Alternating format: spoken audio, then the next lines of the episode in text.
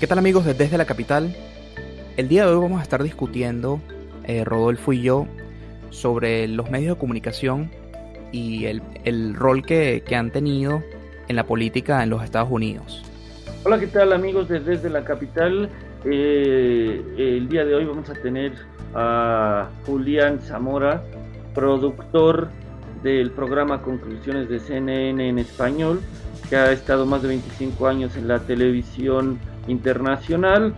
Tiene tres semis nacionales, uno local, ha sido desde camarógrafo, reportero y hoy es productor de uno de los programas con más rating, precisamente CNN en español, donde vamos a estar comentando el poder que tienen los medios de comunicación, el uso de las redes sociales en campañas y sobre todo cómo es que estos se vieron involucrados en la elección pasada de noviembre y demás cuestiones. La verdad es que es un, un capítulo bastante interesante. Bienvenidos a Desde la Capital.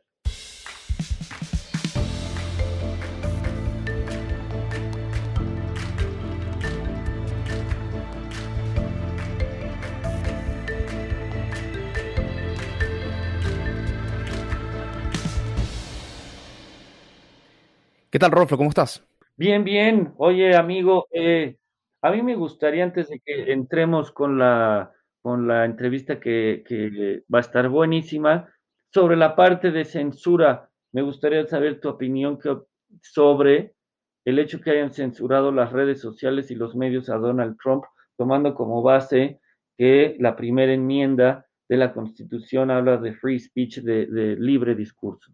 Bueno, sabes que este ha sido un, tema que ha estado bastante presente en la palestra pública en las últimas semanas, ¿no? Sobre todo ahorita eh, que recientemente tuvimos el segundo impeachment del presidente Trump por justamente lo que sucedió el 6 de enero en Washington, D.C.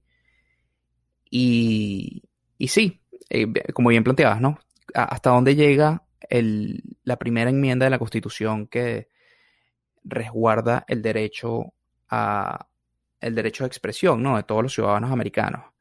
La realidad es que por un lado, eh, yo nunca estoy de acuerdo con la censura, ¿no? No me parece que, que, mm, que necesariamente que, que, Twitter haya, le haya quitado una plataforma al presidente haya sido la decisión correcta. Sé que fue una decisión difícil de repente en el momento. Pero, pero la realidad es que por primera vez estamos viendo cómo el, el poder de los medios, de, de los medios sociales tienen un efecto en la vida real, ¿no? Y tienen un efecto en violencia en la vida real. Eh, entonces ahí la, discusión va, va, más allá de, bueno, hasta, hasta qué punto la libertad de expresión se justifica, ¿no? Digamos, todos los derechos tienen, su, tienen sus límites, ¿no? La libertad de expresión no te, no te da el, el derecho a ir a, no sé, ir a, ir a una sala de cine y gritar fuego, ¿no? Que sería algo que generaría pánico público.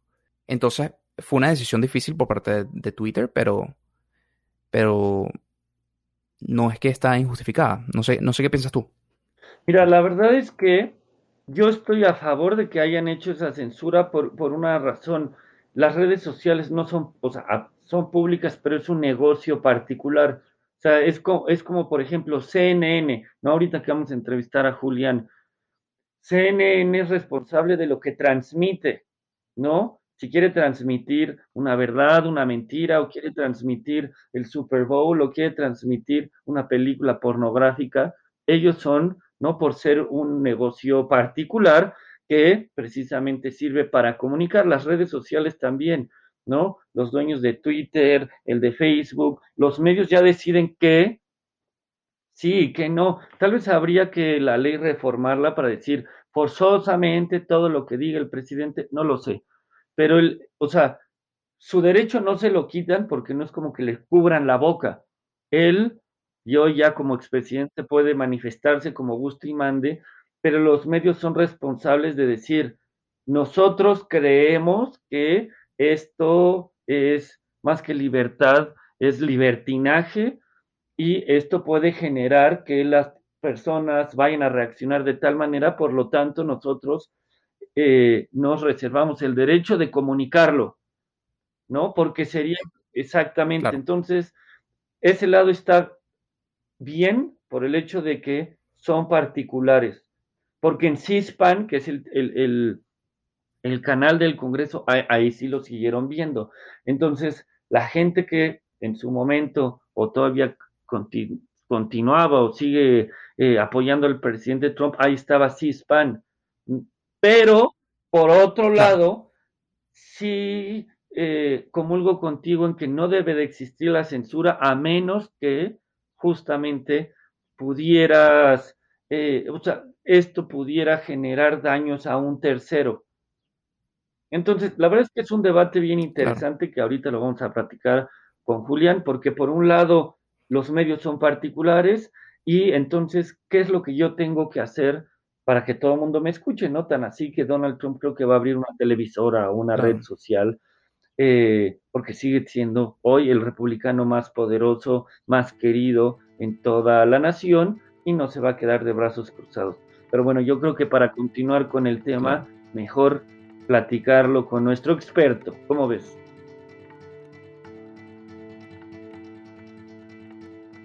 Hola, ¿qué tal amigos de Desde la Capital? Eh, hoy traemos, o estamos de manteles largos, porque traemos un extraordinario invitado que se los presumo y les leo una breve semblanza de él.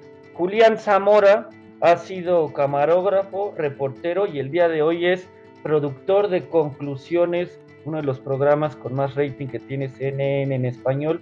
Es una persona que lleva involucrado en los medios de comunicación y en la televisión en lo particular por más de 25 años y tiene tres Emmys, cuatro Emmys, tres Emmys nacionales y uno local. Bienvenido, amigo, bienvenido, Julián. Muchas gracias, gracias por la invitación. Muchas gracias, Julián, por estar aquí con nosotros hoy.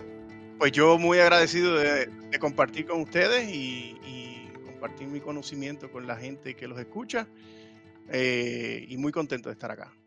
Excelente. Oiga, don Julián, una de las primeras preguntas que le tenemos que hacer de manera obligatoria es, ¿cuál es tu opinión en concreto sobre la censura que hubo de los distintos medios y de las redes sociales al presidente Trump los últimos días de su mandato, ocasionados por el hecho que haya incitado a la violencia, además cuestiones, tomando como base que la primera enmienda en los Estados Unidos dicta free speech, ¿no? La parte del libre discurso. Entonces, ¿cuál es tu opinión en este tema en lo particular? Claro, el, el, yo creo que hay que dividirlo, ¿no? Eh, eh, hay que hablar de los medios sociales, por un lado, y hay que hablar de los medios, digamos, de comunicación regulares, como son la televisión y la radio, eh, por el otro, y, la prensa escrita, ¿no? el, el presidente, eh, pues eh, lamentablemente su, su, su, speech, ¿no? su, su tono fue creciendo y, eso eh, por mucho tiempo redes sociales como Twitter, redes sociales como Facebook lo permitieron hasta que él, que llegó a un punto en el que no pudieron apoyarlo más o resistirlo más. Eh, en cuanto a Twitter, por ejemplo, es una base, es una, una red social que es privada. Al final es una empresa eh, privada en la que tú, como usuario de esa red, eh, aceptas ciertas limitaciones. Entonces, por un lado, eh, a mí me parece que, lo que ocurrió con Twitter fue acertado. O sea, Twitter tiene, y como empresa privada en Estados Unidos, donde el capitalismo es lo que, lo que, lo que manda, tenía dentro de sus herramientas, digamos, eh, poder hacer lo que hizo. Facebook, por otro lado, también limitó cierto, cierto eh, discurso del presidente. Eh, ambas, vuelvo a decir, vuelvo y repito, son, son medios sociales, pero son, al final son empresas privadas que eh, ponen sus reglas al inicio, cuando tú entras en ellas, cuando tú conectas en ellas, cuando tú decides utilizarlas. Eh, por otro lado están los medios eh, de comunicación regular, digamos, como son la televisión, como son la, um, la, la radio, la prensa escrita, que si, si, que dentro de los cuales yo no creo que hubo una censura, simple y sencillamente el, el, debate dentro de los, em, dentro de los, dentro de los editores de cada uno de estos medios se agudizó, digamos, eh, o, o, se, llegó a un punto en el que tuvieron que decidir eh, qué era propaganda y qué era propaganda incendiaria a versus qué era información real. Y esto esto hay un ejemplo muy, muy claro que le puedo dar rapidísimo, es las diferentes conferencias de prensa que hizo el presidente junto a Anthony Fauci y su equipo. En ese momento, el, equipo eh, que, llevaba la, la ofensiva contra el COVID, ¿no? Eh, había lugares o había momentos de la conferencia de prensa donde los medios regulares tomaban la conferencia de prensa, digamos, abrían la señal y, permitían a Anthony Fauci dar información Em, eh, pero cuando eh, ese, ese mismo, esa misma conferencia de prensa se tornaba en propaganda hacia los intereses personales o intereses eh, de la campaña del presidente Trump, muchos de esos medios decidieron en ese momento entonces apagar, apagarle la señal, como se dice en, el argot de la televisión.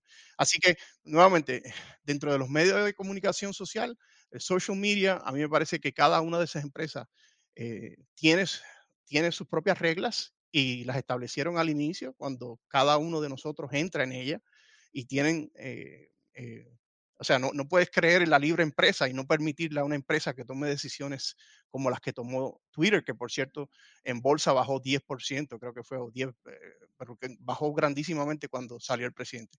Por otro lado, los medios eh, tuvieron que hacer eh, un debate muy fuerte entre qué es propaganda y qué es información. Y, e intentaron por lo mejor que pudieron de, de, de, hacer su trabajo, ¿no? Claro. Y eso resulta bastante interesante eh, sobre todo cuando hace la distinción entre los medios sociales y los medios tradicionales, eh, cómo era la, relación del presidente Trump con cada uno de ellos, ¿no? Por lo menos era gran, eh, o digamos, era, era muy frecuente el uso de Twitter y de medios sociales para su gobierno, pero la relación con los medios tradicionales más bien es un cambio con, claro. Sí, el, contraste es gigante con otros presidentes, ¿no? El, por lo menos Trump desde, que se estuvo lanzando fue completamente en contra de los medios tradicionales.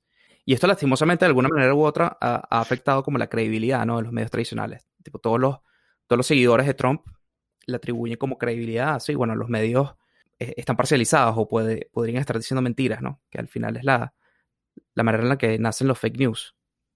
Bueno, lo que pasa es que eh, ahí, ahí volvemos, eh, eh, todo es del color del cristal con que se mira, ¿no?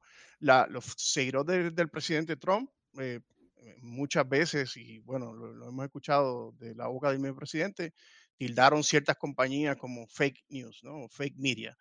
sin embargo, el mismo presidente, creo que Washington Post, al final el conteo fueron más de 30 mil mentiras durante su presidencia. Así que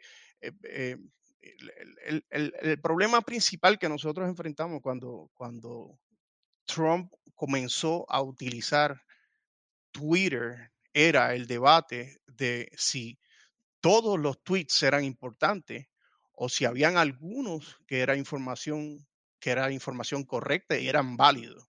Al final, lo que, lo que ocurrió era que eh, eh, primero eran tantos que no había forma de analizar cada uno de ellos. Eran eh, eh, overwhelming, ¿no? al final las salas de redacción no daban abasto para poder analizar lo que intentaba decir el presidente. Por, ese por esa forma, eh, a, mí me parece que fue una comunicación que no fue efectiva porque lo que creaba era mucha confusión y no había un solo mensaje. el primer debate que tuvimos como medios de comunicación era si todos los, eh, todos los tweets eran importantes o si habían algunos que eran más importantes o si no se deberían publicar porque todos eran propaganda. Ese fue el primero. Y al final, un, gran editor de, Amigo eh, lo resumió muy simple. Los tweets son una forma directa de entender lo que hay en la cabeza del presidente. Así que eh, no hay, o sea, hay que prestarle atención. Eso, esa era una de las cosas. La segunda cosa que ocurría con el presidente Trump era que, eh, y esto sonará jocoso, pero era, era, tanta la información y tanta la, la, la, la tantos diferentes frentes que se abrían con el presidente, que había veces que no, que un programa no daba abasto para tocar todos los temas. Así que eh, era, era hasta cierto punto, eh, los medios de comunicación no daban abasto para poder comunicar todas las cosas que ocurrían con el presidente. Era, eh, yo nunca había visto una cosa como tal en mi vida, ningún presidente. Claro, claro. Sí, que de hecho la, la gente incluso bromeaba después de, de, que gana Joe Biden, como que bueno, esto, esto es bueno para los medios tradicionales porque ya la persona que, que va a estar dentro de la Casa Blanca no, no va a tener un, una pelea directa con los, en contra de los medios o, o mm, siguiendo contra su credibilidad, pero al mismo tiempo también había muchísimo material que el presidente Trump le da a los medios, ¿no? Entonces es como que bueno, un ganar y perder al mismo tiempo el cambio dentro de la Casa Blanca. Sí, claro. cuando gana Biden, el, comentario inmediato fue, entramos en una época un poco más tranquila. Y eso, al final, es bueno. Es bueno para la economía, es bueno para la gente, es bueno para este momento en el que nos encontramos, en el que hay tanta, tanta, tantos problemas formados con el COVID. Así que eso es lo que, eh, así se resume, ¿no? El inicio de la presidencia Biden. Pero ahora, el, digamos, obviamente después de cuatro años de, la presidencia de Trump, el, eh, al menos en, los estudios en los que hemos hecho seguimiento de, cómo es la credibilidad en los medios en general, ¿no? No tiene que ser en un, eh, en un canal en específico, sino en, todos ha habido como una disminución de la credibilidad por el público. Y esto, obviamente uno de los actores más importantes en, en lograr esto fue, fue Donald Trump. Y mm, yo lo que quisiera saber es si, no sé, dentro de CNN o qué tipo de medidas se están tomando ahora, como que, bueno, en esta época post-Trump, cómo, cómo hacer para recuperar la credibilidad, ¿no? Y que, que, el público en general piense que, que sí, en este caso CNN es, es una fuente importante para, para, estar informado. Claro. Mira, primero que nada, los medios tradicionales, eh, por ejemplo, nosotros, CNN, tienen eh, el, el, mismo procedimiento que había hace ocho años, el mismo procedimiento que hace cuatro años, es el que todavía llegamos, llevamos hoy en día. Y, es esta. Le voy a decir para, que la gente entienda cuán difícil es publicar una noticia en un medio como, como CNN, ¿no? Eh, antes de que nosotros pongamos un titular, antes de que se diga nada, e, esa información que la, recaba un periodista, eh, como periodista, como un productor, primero eso pasa a, un, panel, digamos, ¿no? Que se ve desde tres dimensiones. Una, eh, la parte, si es balanceado, es la primera pregunta. Si la información es correcta, digamos, y es balanceada. ¿Cuáles son las fuentes? Ahí se determinan cuáles son las fuentes. Si son, si son fidedignas, si funcionan para la cadena en cuanto a su nivel de credibilidad. Esa es una. La segunda, la parte eh, legal, eh, y es pues, cómo, cómo publicar esta noticia que sea justa para todas las partes. Y, la tercera es si es, y, es una pregunta también muy válida, si la noticia es de, eh, es de buen gusto o, si no amerita esa noticia estar en un, canal como lo es NBC, como lo es eh, el país de España o como lo es. Eh, eh, ok, so, es, eso, esos tres pasos al final de esos tres filtros de los que te hablo, es que tú finalmente, con la aprobación de todo ese panel, es que se publica una noticia o se sale al aire. Pasa muy rápido, ya, ya están, ya es, o sea, el, medio, un medio como CNN está tan acostumbrado a, a tomar una noticia y, trabajarla, que, al final pues, suena muy largo, pero en realidad pues pasa un poquito, fluye, digamos. A veces nosotros eh, nos toma mucho más tiempo que otros medios publicar, por ejemplo, la muerte de algún eh, personaje en la historia, o ¿por qué? Porque está pasando a través de ese filtro. O sea, ese sistema del que yo te hablo se estableció hace mucho tiempo. Se utilizó a través de, Obama, de la presidencia de Obama, de la presidencia de, Trump, y ahora se está utilizando a través de la presidencia de Biden los pocos días que llevan.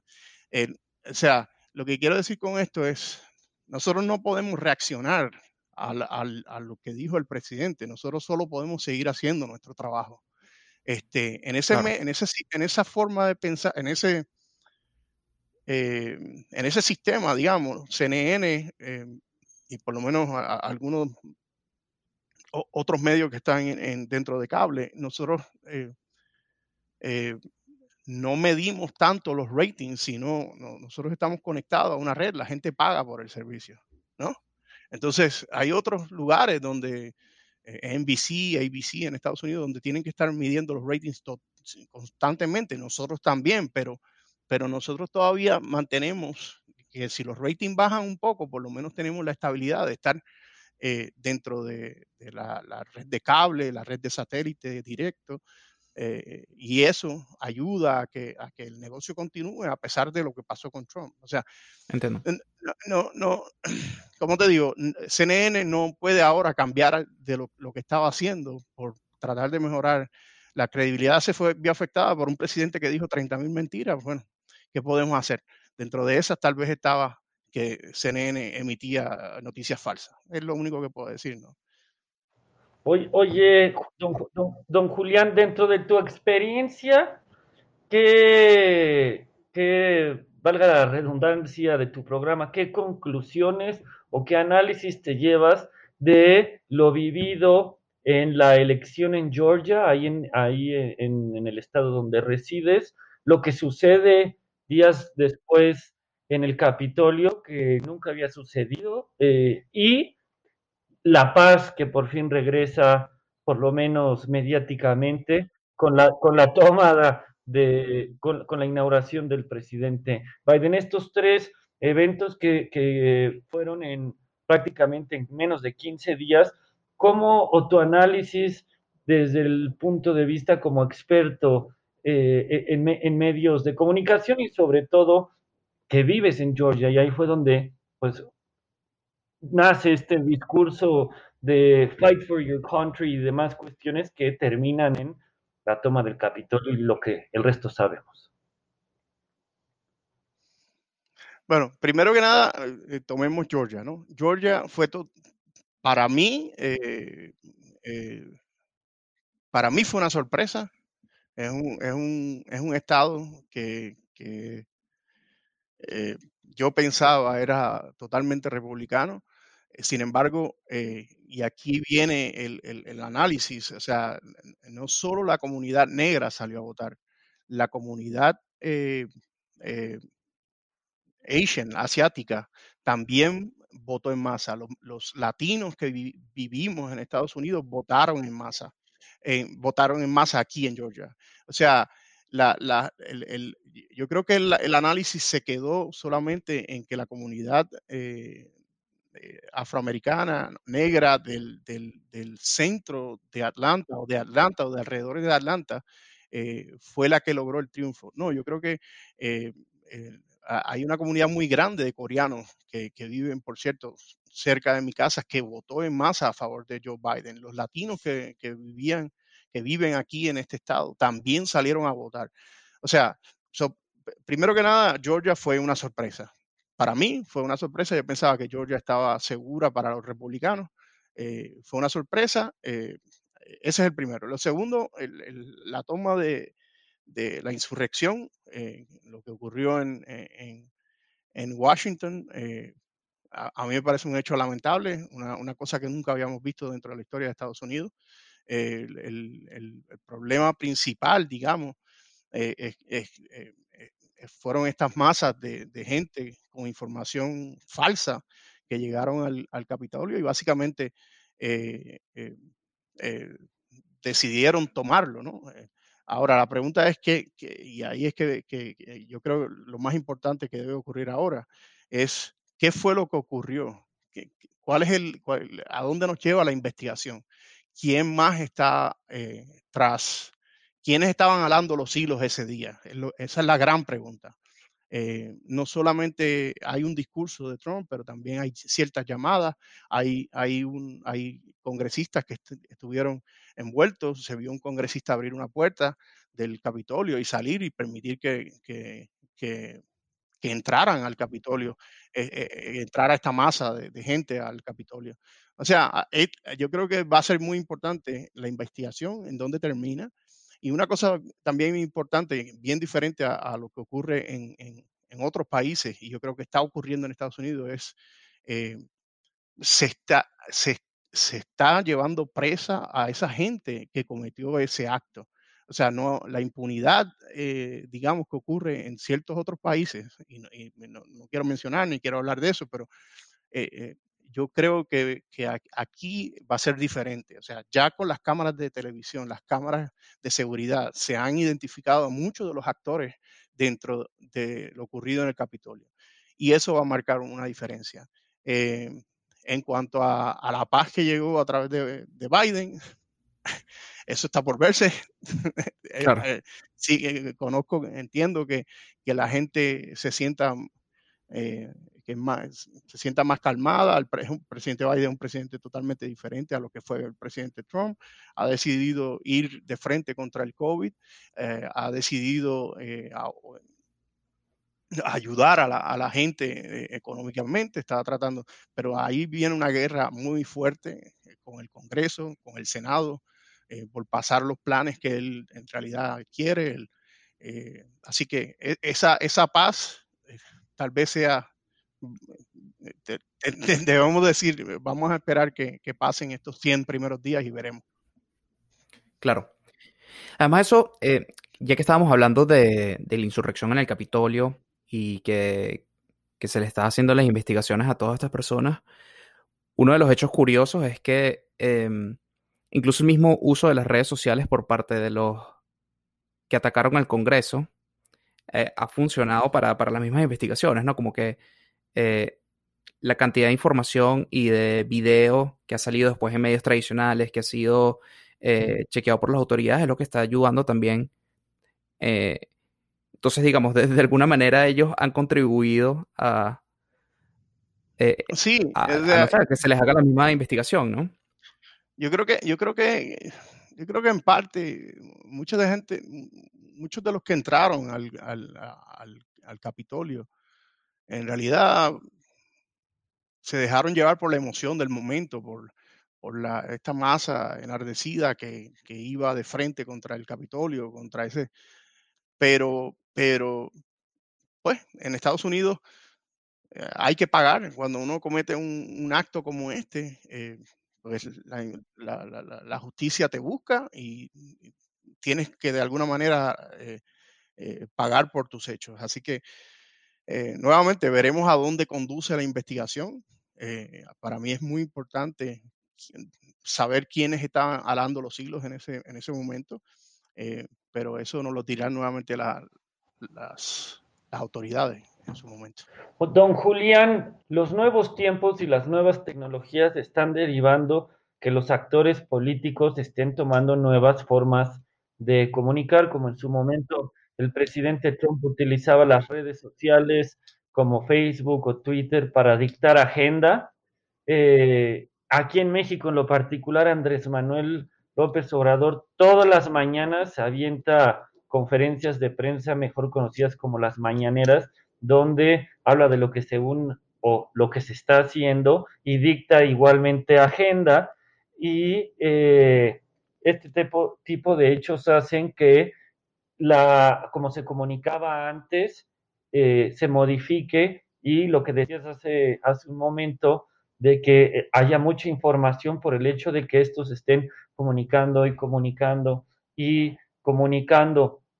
¿Cuáles son los retos que tiene hoy la administración Joe Biden y que tiene él en lo particular y su staff y su equipo para comunicar cómo lo van a hacer, qué medios van a utilizar, porque aparecen nuevas redes sociales. Por ejemplo, aquí en México, con esto de la censura al presidente Trump, inclusive Andrés Manuel López Obrador dijo que buscaría la manera de abrir su propia red social para que no lo vayan a censurar y ya trae problemas con Twitter México y todo ello.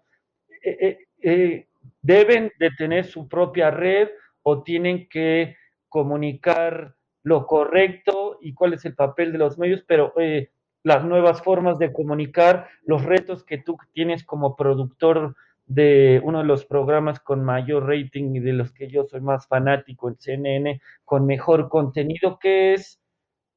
¿Cuáles son los nuevos retos hacia ya hacia los próximos años eh, que tienen los actores políticos y los medios de comunicación?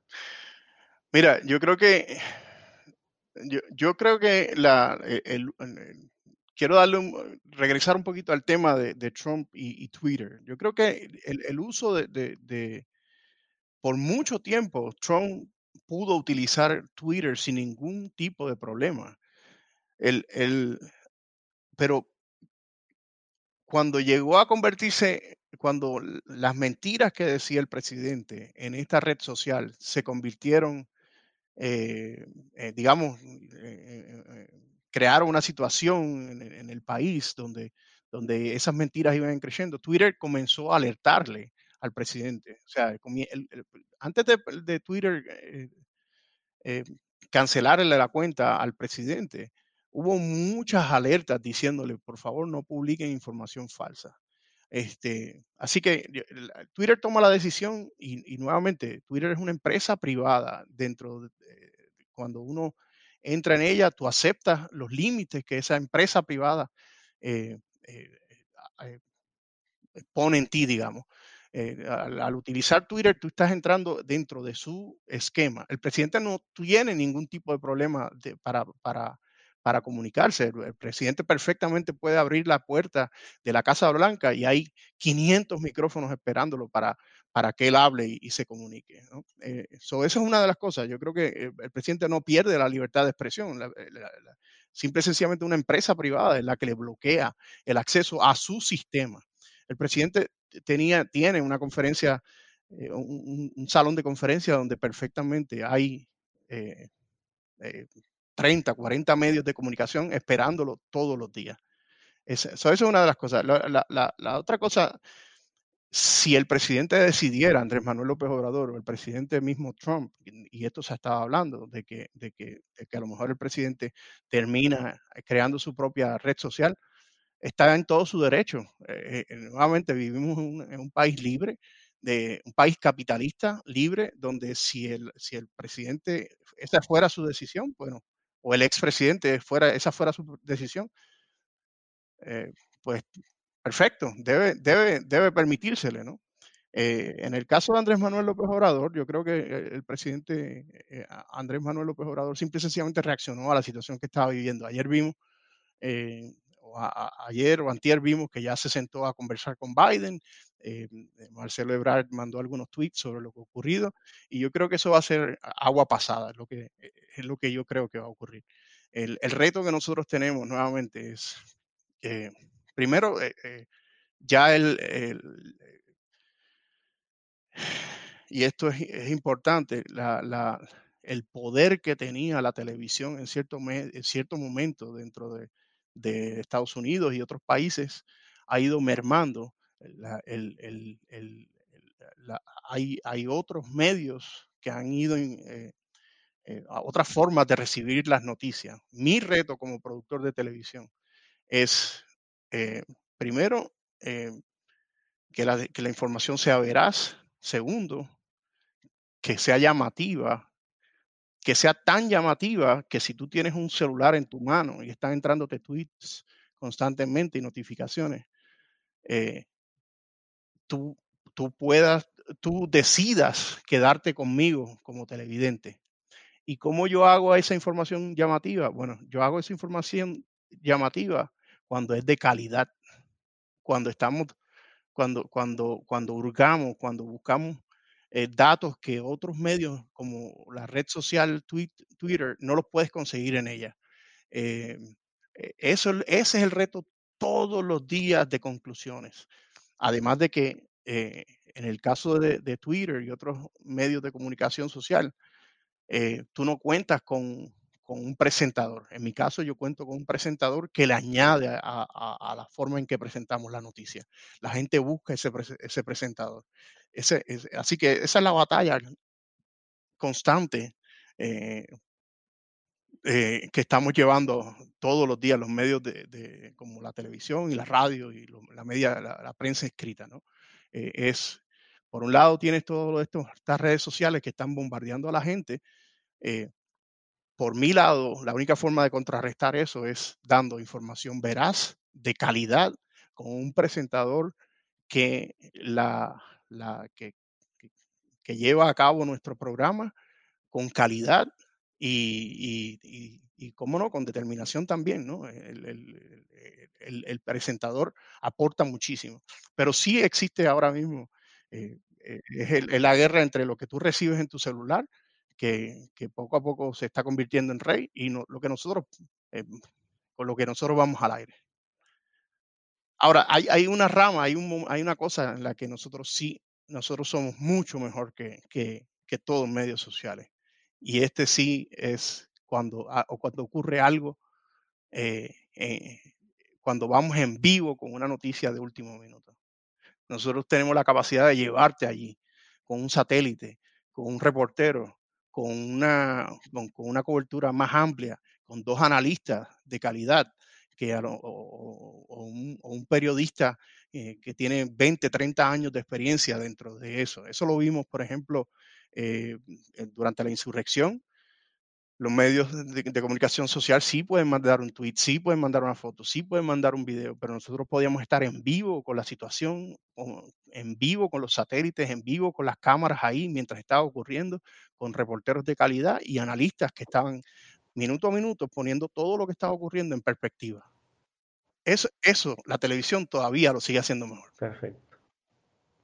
Oye, don, don Julián, tengo una pregunta que esta me pidieron mis alumnos de licenciatura y maestría, te la preguntara en lo particular, porque traen un debate en el que saben y no saben cómo puede una persona que no esté involucrada tanto en los medios o tanto en el tema, en el círculo rojo, tal vez como nosotros, cómo puede una persona diferenciar una fake news de un real news, de, una noticia verdadera y no caer y no creerla y por supuesto que no lo lleve a estarla compartiendo.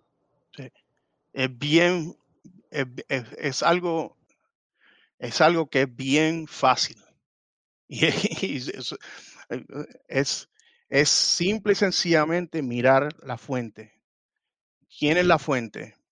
Si la fuente es X y no es conocida, entonces nada te quita que hagas copy-paste al título, hagas un search en Google y si tú encuentras dos o tres medios de comunicación eh, tradicionales que, que, por la cual esa noticia pasa por un sedazo, por un filtro, y esa gente le está llevando al aire esa noticia y están poniendo en juego su credibilidad hay una gran posibilidad, una gran posibilidad de que esa noticia sea cierta. O sea, si, si, esa, si esa gente está llevando acá, al aire esa noticia, hay una gran posibilidad de que esa noticia sea real.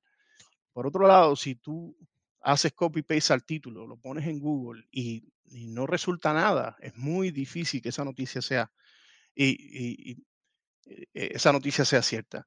El, o sea, eso, esa, es una, esa es una de las formas, ¿no? Eh, la, la, otra, hay algunas, hay algunas noticias que simple y sencillamente eh, son absurdas.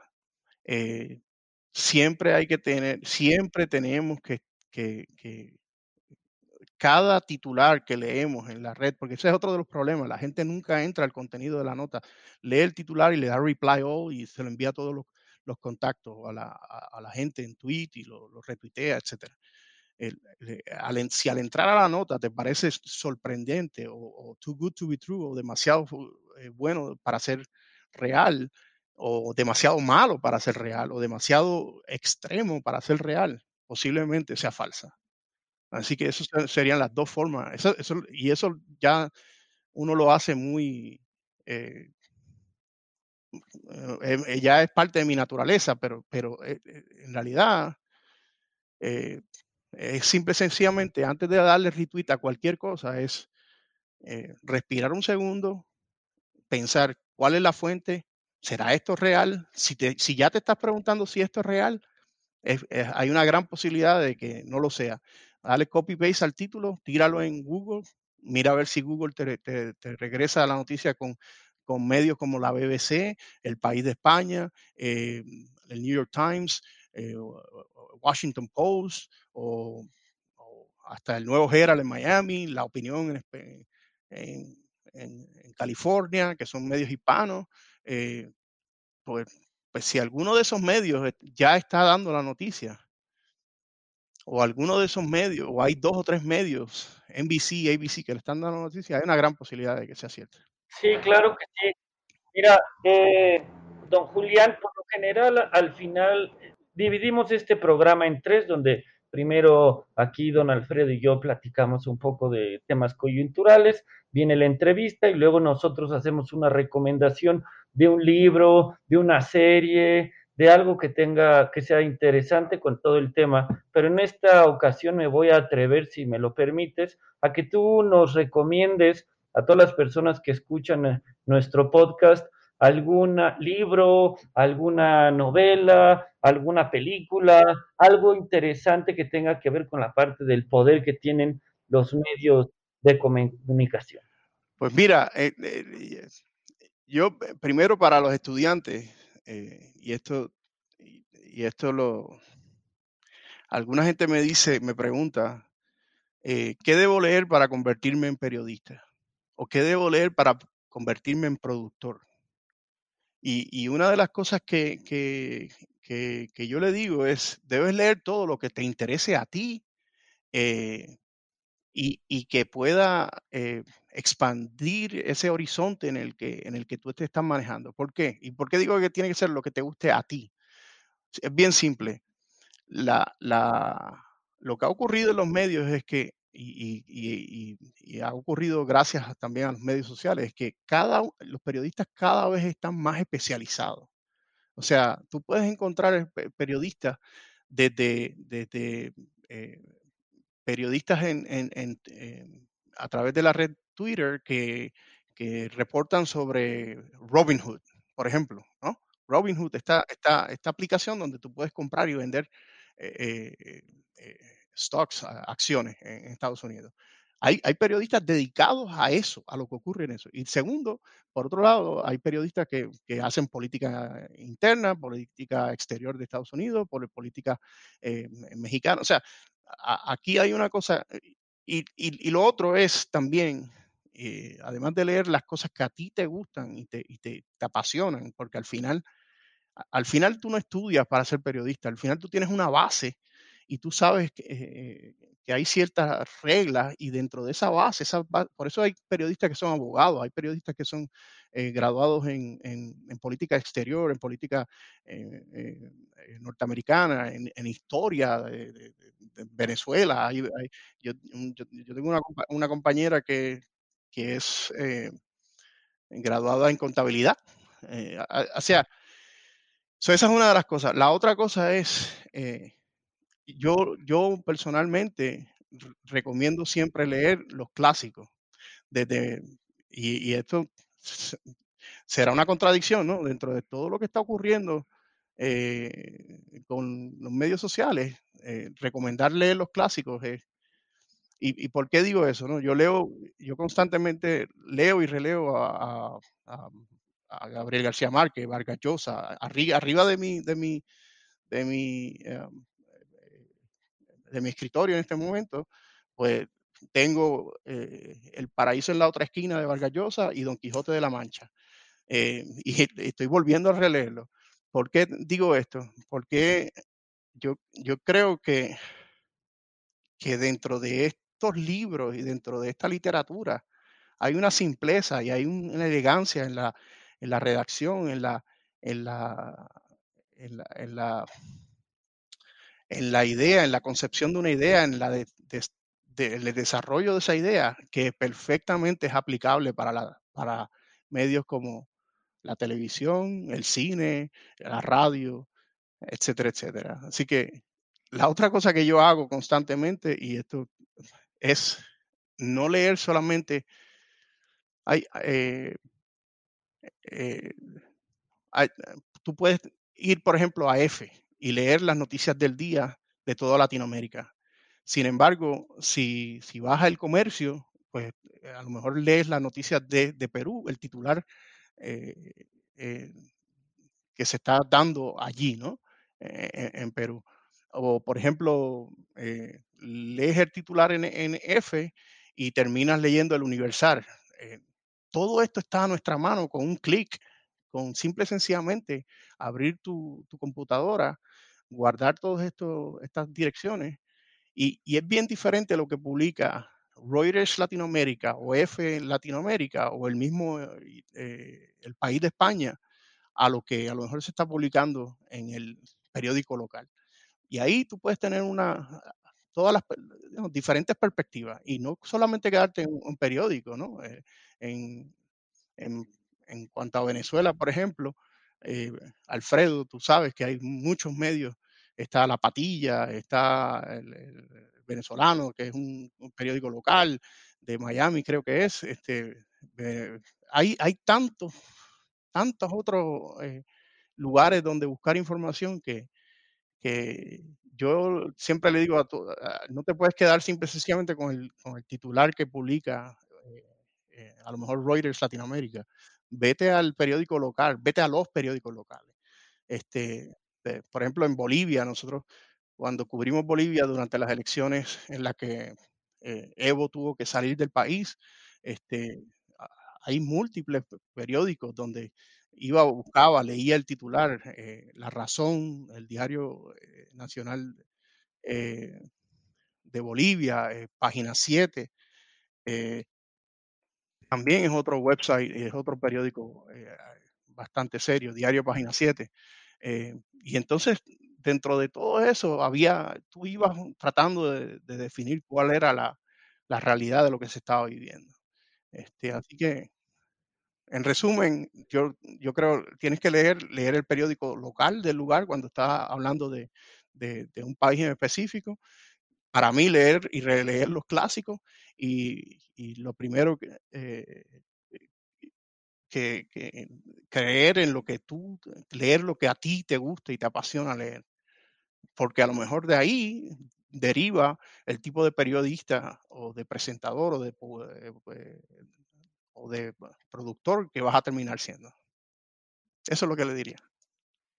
Sí, pues muchísimas gracias Julián por tu tiempo, por tu experiencia, por tu conocimiento y sobre todo en lo particular queremos felicitarte por el extraordinario eh, contenido y por el gran, el gran, todo lo que estuvieron justamente publicando y pasando desde el día de la elección hasta el día de hoy y todos los días conclusiones de CNN en español, que en lo particular a mí es mi programa favorito de todo su canal. Felicidades y una vez más, gracias por compartirnos un poco de tu experiencia y sobre todo de tu tiempo. No, pues Alfredo, Rodolfo, gracias a ustedes y ojalá se, se dé una segunda ocasión para hablar de otros temas, la producción, cómo, cómo crear un programa desde cero, cómo cómo buscar un tema y desarrollarlo, eh, cómo lograr diferentes fuentes eh, y, cómo, y, cómo, utilizarla de una manera justa para la, que se está publicando. Hay, muchos temas, así que espero que, me inviten nuevamente. Es así. Muchísimas gracias por, por tu tiempo, por compartir con nosotros hoy, Julián.